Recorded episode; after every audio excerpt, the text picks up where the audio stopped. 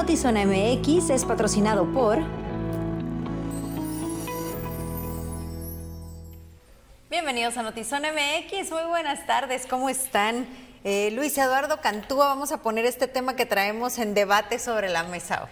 El bochorno que estamos sintiendo por el clima así tan Ese tú raro. lo tienes porque estás menopáusico. Ah, no, no íbamos a hablar de lo No, bochornoso no del vamos clima. a hablar del bochorno. Bueno, sí vamos a hablar del bochorno del clima, pero primero queremos plantearles eh, esto y ponerlo sobre la mesa. Ah, que ustedes ya, nos lo que digan- estamos platicando ahorita. Que ustedes nos digan qué opinan, porque esta impresión de los libros de texto eh, y toda lo- la polémica que ha girado alrededor nos lleva, nos aterriza en, la en esta conversación hoy, tiene que ver con el lenguaje inclusivo, que ya en los libros de texto que estarán entregándole a sus hijos durante este próximo ciclo escolar, viene el lenguaje inclusivo y estamos aquí debatiendo si nos parece bien, si nos parece que requirió un poco más de consenso, eh, si cuando cambie, se vaya la 4T y llegue otra vez el PRI o el PAN, el PRD o cualquier otro partido, nuestros hijos ya a lo mejor tengan tres ciclos escolares hablando de lenguaje inclusivo y de repente se los eliminen por completo y entonces volvemos a empezar. O si el lenguaje inclusivo para algunos de nosotros va más en el sentido del respeto de que se enseñe braille, de que haya rampas para las personas con capacidades diferentes y ahorita decía el ingeniero aquí en cabina que haya señalética. Entonces, todo esto estamos poniéndolo en este momento para que ustedes opinen. Alejandra Gagiola, lamentablemente no podemos dar como un, bueno, tú y yo, quiero decir, un profundo debate porque estamos completamente de acuerdo en que no está, Hoy sí.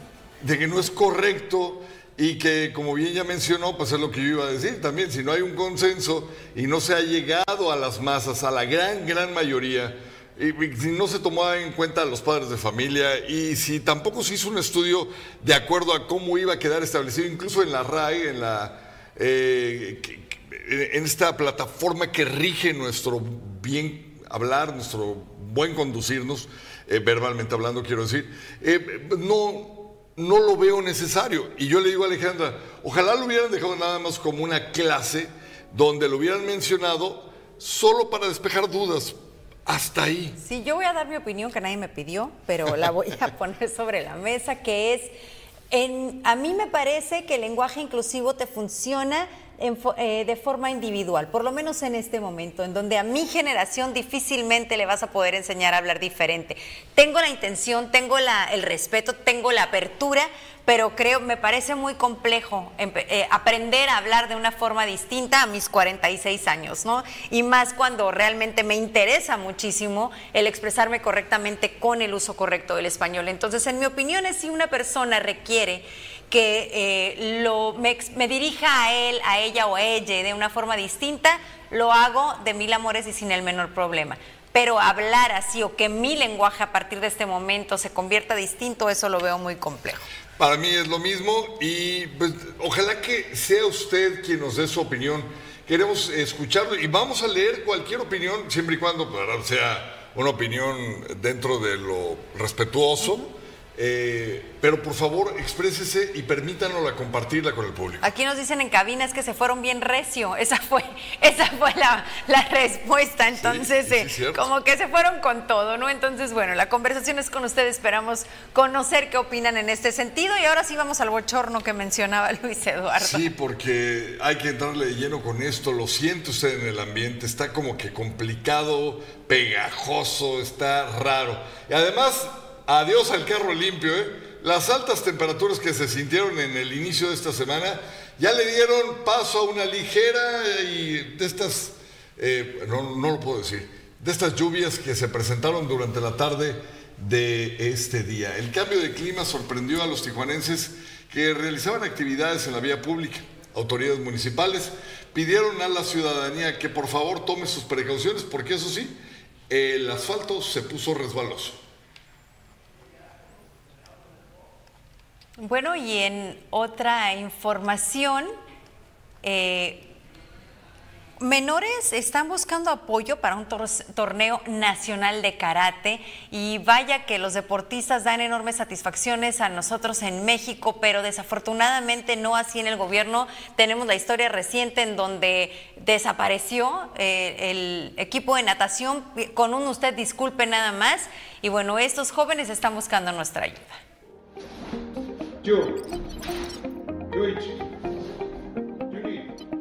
La próxima meta de los niños, niñas y adolescentes de Mar de Ilusión es asistir al Torneo Nacional de Karate en Oaxaca, esto en el mes de septiembre. Tras coronarse en el Campeonato Estatal de Baja California, los estudiantes y deportistas buscan apoyo económico para costear el viaje, comida y hospedaje de su siguiente competición, motivo por el que han salido a las calles a vender botellas de agua, esperando que el gobierno de Marina del Pilar o de la alcaldesa Montserrat Caballero los volteen a ver.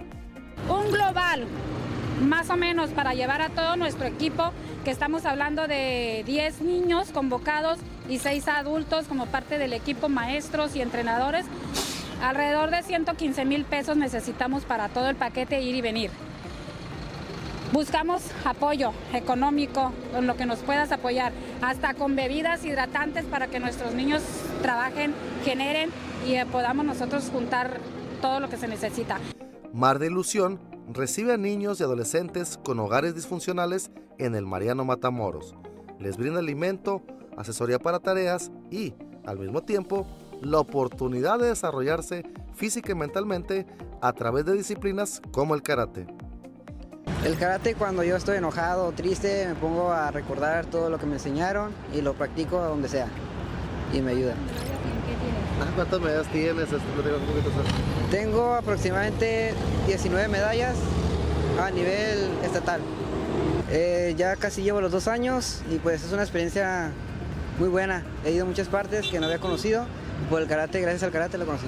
Pese al calor y smog de los carros, los menores de Mar de Ilusión no cesan en su meta de continuar triunfando en el karate. Son difíciles de hacer los torneos, pero los hacemos, ganamos, ganamos medallas.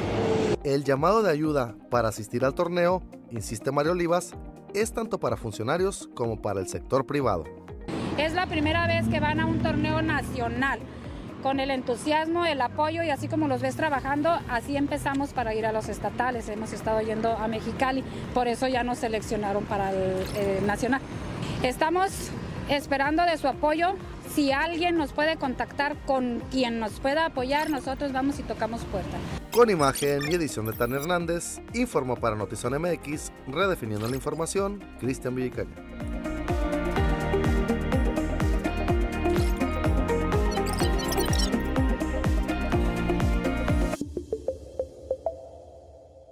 En este verano, disfruta con tus seres queridos y prepárate para realizar actividades como días en la playa, montañas, festivales y más, compartiendo momentos únicos y viviendo la aventura, convirtiéndolo en un verano inolvidable. Conócenos en Clima y Zona MX.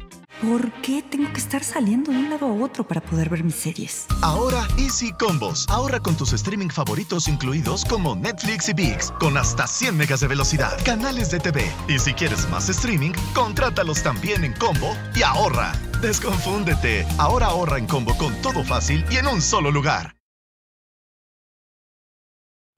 Bomberos de diversas entidades federativas arribaron a Tijuana para participar en una capacitación de alto nivel organizada por la Academia de Nivelación de la Asociación Mexicana de Jefes de Bomberos, sección noroeste.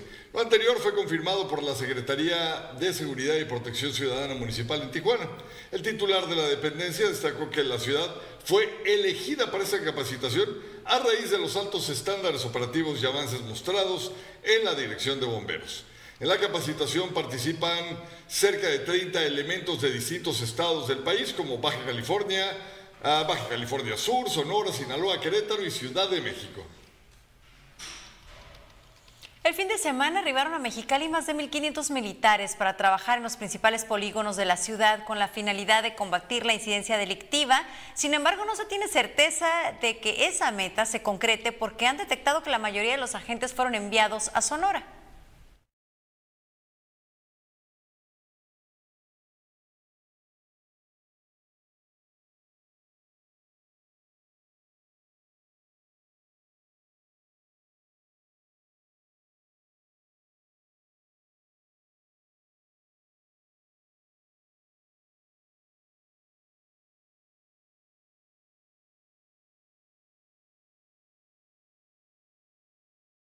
Bueno, en un momentito vamos a presentarle esa información y este, este mismo cuestionamiento que se hace en el Mexicali, el que nos hacemos en Tijuana y el que nos hacíamos ayer cuando les hablábamos de que el lunes habían arribado 2.500 elementos más de la Guardia Nacional.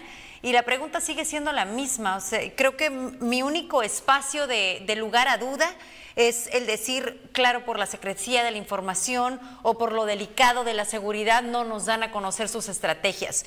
Pero creo que eh, eso medio se me cae, esa teoría se me cae, cuando tampoco nos han dado resultados. Es decir, esto se logró gracias a eh, el trabajo de la Guardia Nacional o desde que llegaron esto ha sucedido. No cifras van y vienen, pero en realidad lo que vemos eh, específicamente, lo que le hemos reportado en Tijuana y Tecate en estos últimos días, ha sido catastrófico. Hay una declaración, Alejandra, hay una declaración que va a quedar yo creo que para los anales de la historia de los políticos inmersos en los temas de gobernar.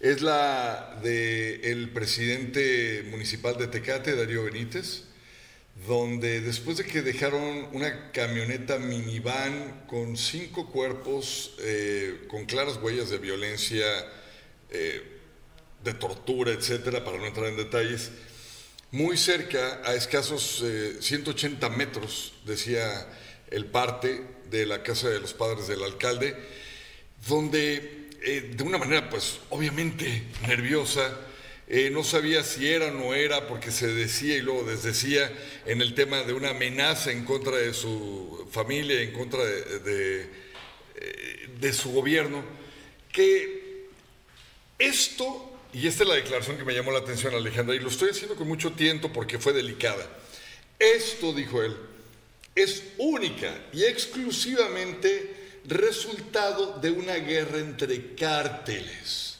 Se atrevió, yo no lo voy a hacer, él se atrevió a mencionar cuáles son los que están en pugna.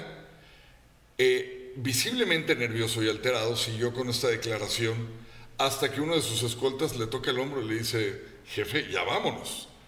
Como dándose cuenta de que lo que estaba diciendo estaba completamente incorrecto e inadecuado y no lo tenía que hacer público.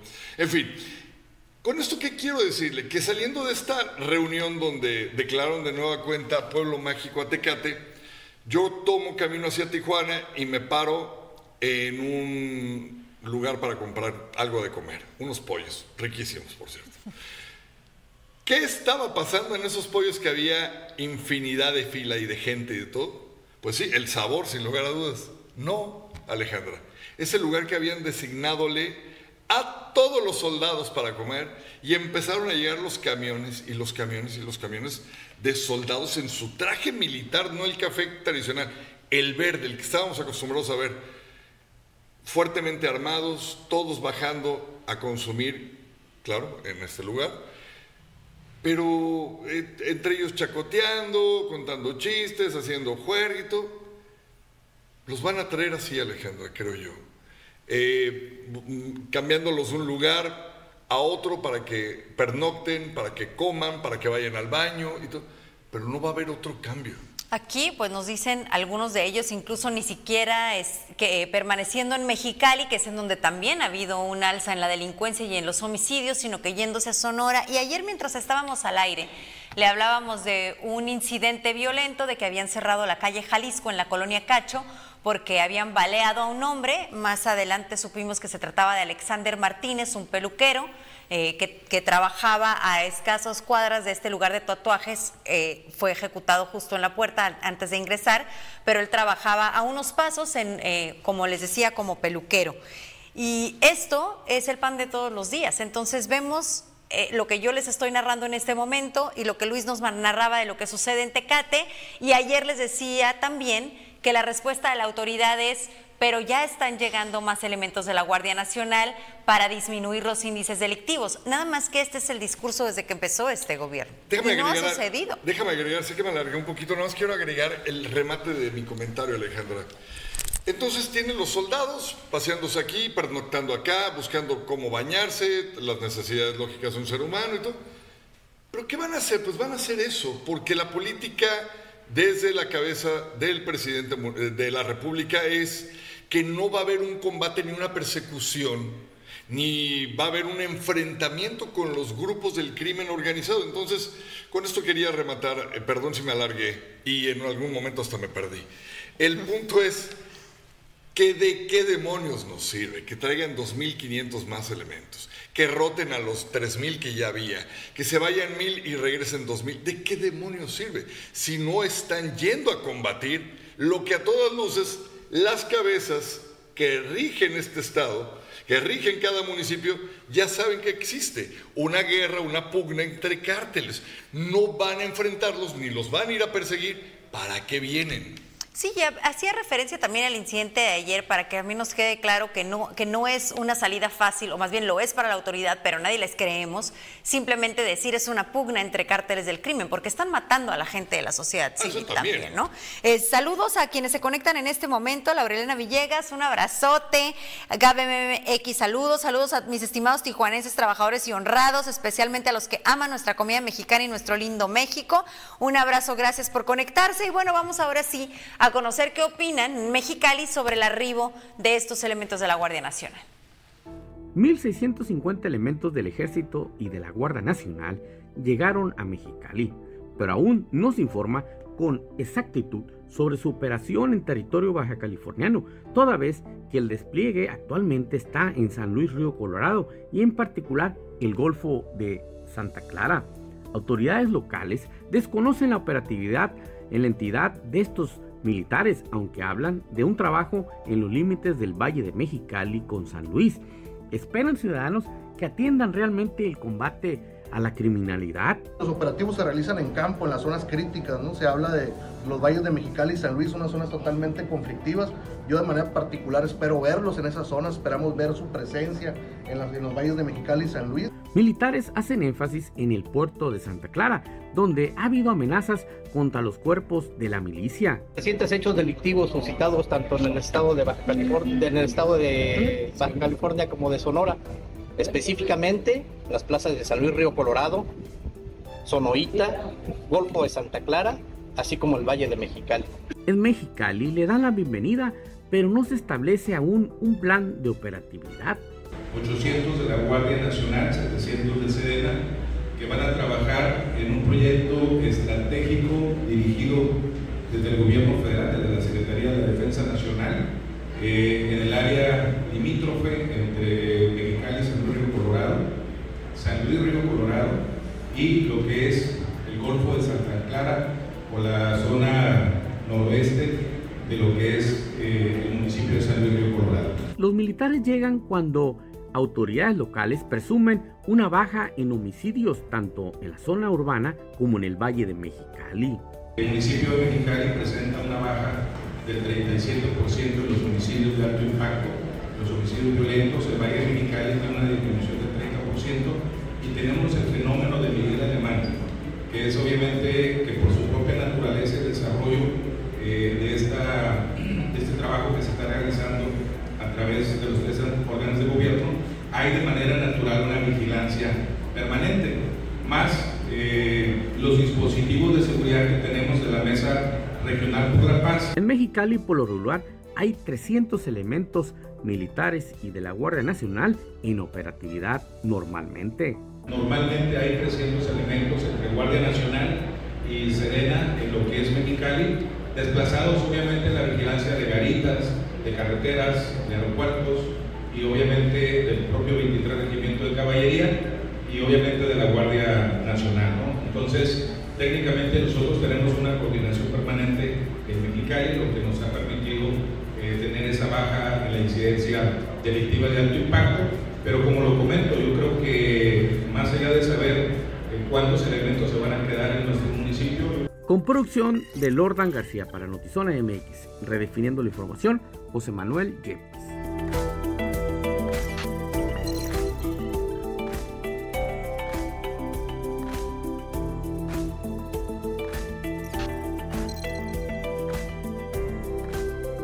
La propuesta que estos vatos tienen a mí se me hace bastante, bastante buena, porque trae sus yakimeshis, conos, rollos, rollos, este, chiles rellenos de no sé qué tanta cosa que vamos a probar. Trajimos, yo creo que vinos que son adecuados. Es un rosado desangrado de Grenache. Ok. y es de aquí de Baja California. Baja California. Valle de Guadalupe. Sí, Yo no, traigo un un espumoso, francés rosado, tachido. Así como está chido, tachido. Y es la carretita aquí de la Cacho. De la colonia Cacho es una colonia que emblemática de Tijuana, ¿no? Sí. Tiene muchos años y se ha convertido en un epicentro de experimentos gastronómicos, ¿no? Y esa carretita está en la esquina entre Brasil y Aguascalientes.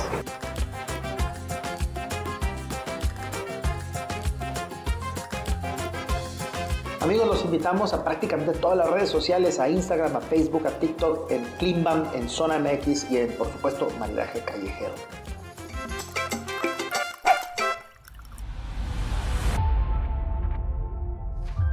Una mejor red para conectar más sonrisas, más te quiero, más lugares secretos, más jugadores en el mundo, más soluciones que salven vidas, mucho más vidas. Hoy ponemos en tus manos la mejor red para que te conectes con lo que más te importa.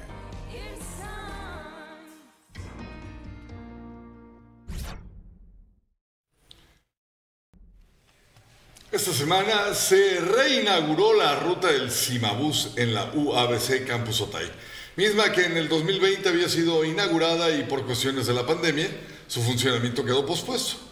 La ruta de traslado comienza desde la presa por todo el Boulevard Díaz Ordaz y sube por las 5 y 10 hasta la universidad. Será de uso exclusivo para estudiantes de UABC y tendrá un costo preferencial de 8 pesos presentando su credencial estudiantil. Es, es, una acción adicional a lo que ya, ya estábamos haciendo desde el año pasado. El año pasado eh, activamos ocho rutas hacia Valle de las Palmas y hacia UABC Otay.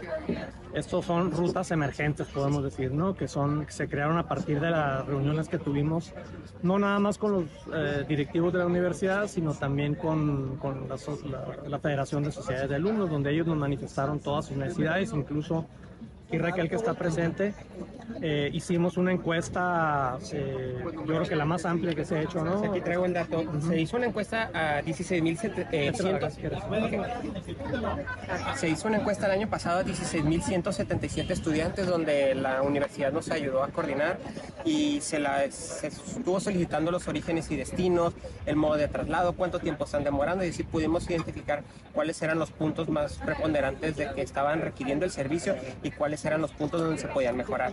Es por ello que se reanima eh, esta actividad complementaria, como comenta el director, y en coordinación con la universidad de que ellos nos hicieron llegar esa, esa solicitud. O sea, no es la única acción ni la última. La mala práctica de un grupo de abogados quienes no dieron seguimiento al caso de un juicio hipotecario de un matrimonio de la tercera edad generó que la pareja perdiera su patrimonio. El pasado 27 de julio, el matrimonio conformado por Héctor Manuel Soto y Beatriz Eugenia Millán sufrieron el embargo de su propiedad ubicada en el fraccionamiento Real del Monte, luego del atraso de pagos en la hipoteca con el banco. La pareja indicó que hicieron todo lo que estuvo en sus manos para evitar la situación. En cuanto supieron que estaban en peligro de perder su casa de 15 años, buscaron asesoría legal. Hasta ahorita. Hasta ahorita porque la otra vez que vinieron fueron a eso. Fírmame aquí, pero ya rápido. Pero no, no le explicaron qué es lo que estaba firmando. No, no. ¿Y nada. por qué lo firmó? Porque pues uno no sabe estas cosas, ¿va? Y nervioso uno por lo que nos estaba pasando y todo eso. Entonces pues nosotros acudimos con un licenciado, pero fue lo que sucedió con el licenciado. No sé qué podemos hacer porque nosotros estamos este, trabajando con unos licenciados que son del, del, este, Del Barzón. del Barzón. Y nosotros, ellos estaban tratando de, de evitar eso. Pero se parece que no se pudo. Sin embargo, quienes los asesoraron no les indicaron que había un juicio en marcha, mismo que no fue atendido a tiempo y provocó el embargo de la propiedad. Ante este hecho, el titular de la Coordinadora Nacional de Abogados de México en Baja California recordó a la comunidad que antes de un embargo existe todo un proceso legal. Eh, tiene que ver mucho también que cuando ya incumplan ellos por lo regular en tres pagos o más, la institución bancaria o la institución crediticia va a hacer valer esos derechos y le va a entablar un juicio hipotecario. Bueno, este juicio hipotecario van a acudir a un juzgado civil eh, con residencia aquí en Tijuana o si el crédito fue en, otro estado en donde se ha realizado y vía exhorto lo van a hacer valer aquí en Tijuana cuando la propiedad está aquí en Tijuana. Posteriormente le va a dar un término para que él conteste esa demanda, para que él objete esas pruebas y él pueda contestar esa demanda.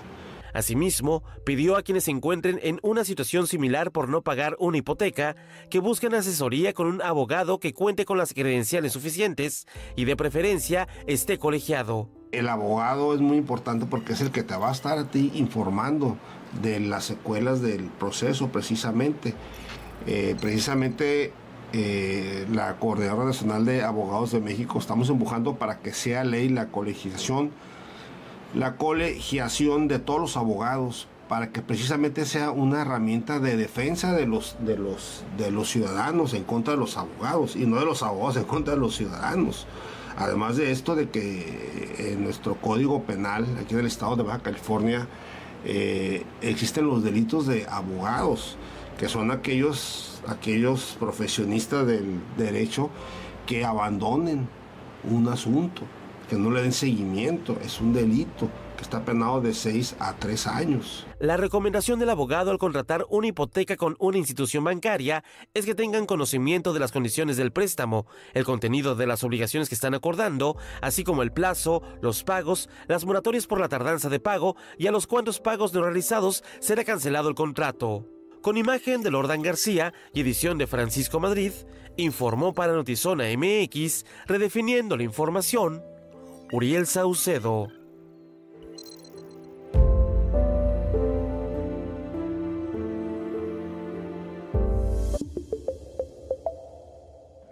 Nombre es María José Hernández Armenta, tengo 26 años de edad y soy policía municipal de Playas de Rosarito. Llegué a este municipio con un año de edad, precisamente la misma edad que tiene uno de mis hijos.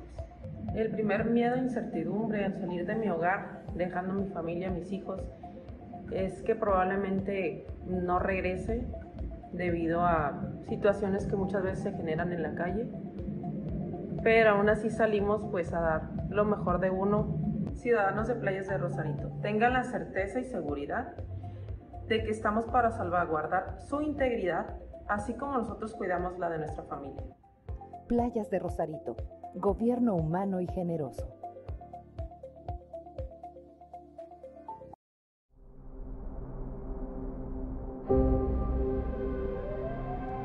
Chill. He's gonna die. Wait, did you hear that? What was that? Well, nothing we can do. You guys want to grab pizza? Can I kick it? Can I kick it?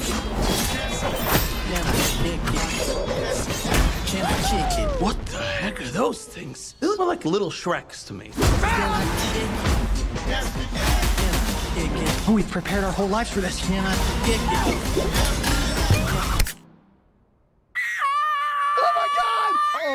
I'm gonna be sick. Leo, what happened? Is Donnie bleeding? It was an accident. Mikey, watch out! So, you were baby turtles who made contact with mystery goo. Well, we prefer the term ooze, but yeah. It's like more like it's just It, nicer. it rolls off the tongue better, yeah. Ooze. It's nice, right? It's ooze.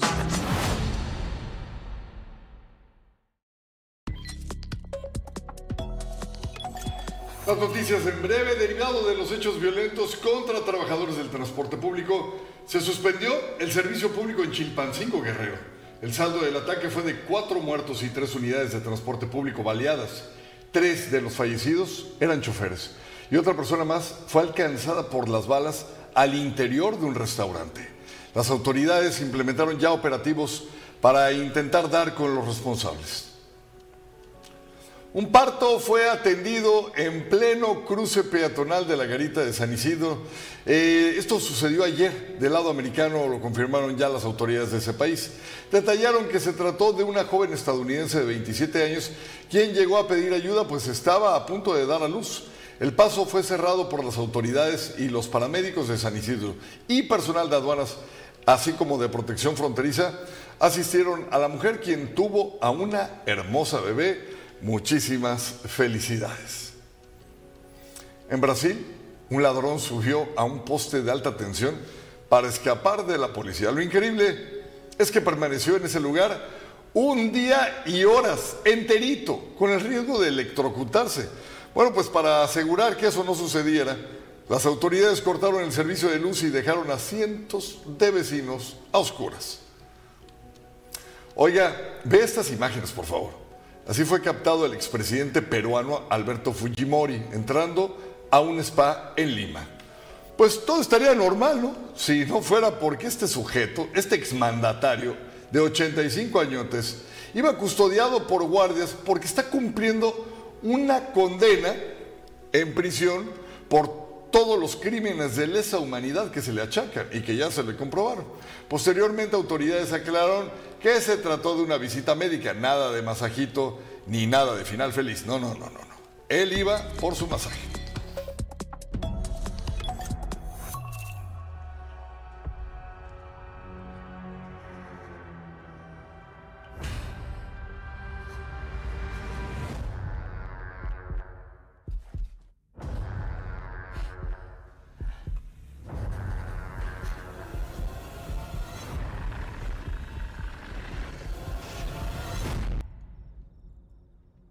Screwing around, dude.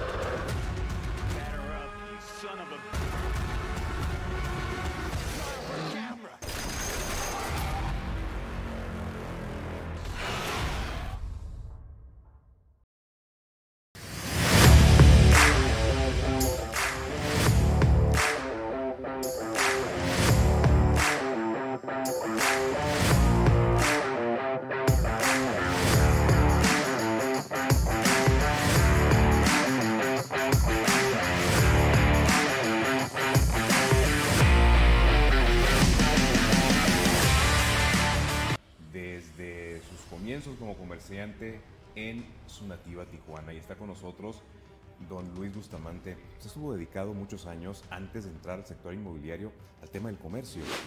Empecé y en un año ya tenía un muy buen negocio y a los seis años pues, estupendo.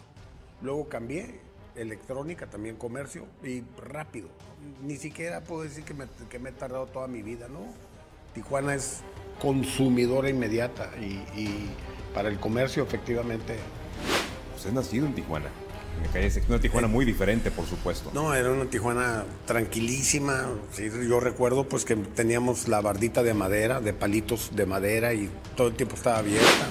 Estoy muy feliz en mi, en mi trabajo, a pesar de que pues ya estoy madurote, ya tengo 75. Yo salgo todos los días a trabajar, encantado, con esta energía que tiene esta ciudad. Es muy interesante. A servir y esa parte siempre la traje mucho junto con mi esposa, los dos. Pero cuando entré al gobierno es cuando realmente me di cuenta de, válgame Dios, cómo hace falta ayuda a la, a la- a la sociedad. Si, si la ley permitiera deducir, Pablo, sería otro mundo de, de chorros de dinero de apoyo para los pobres.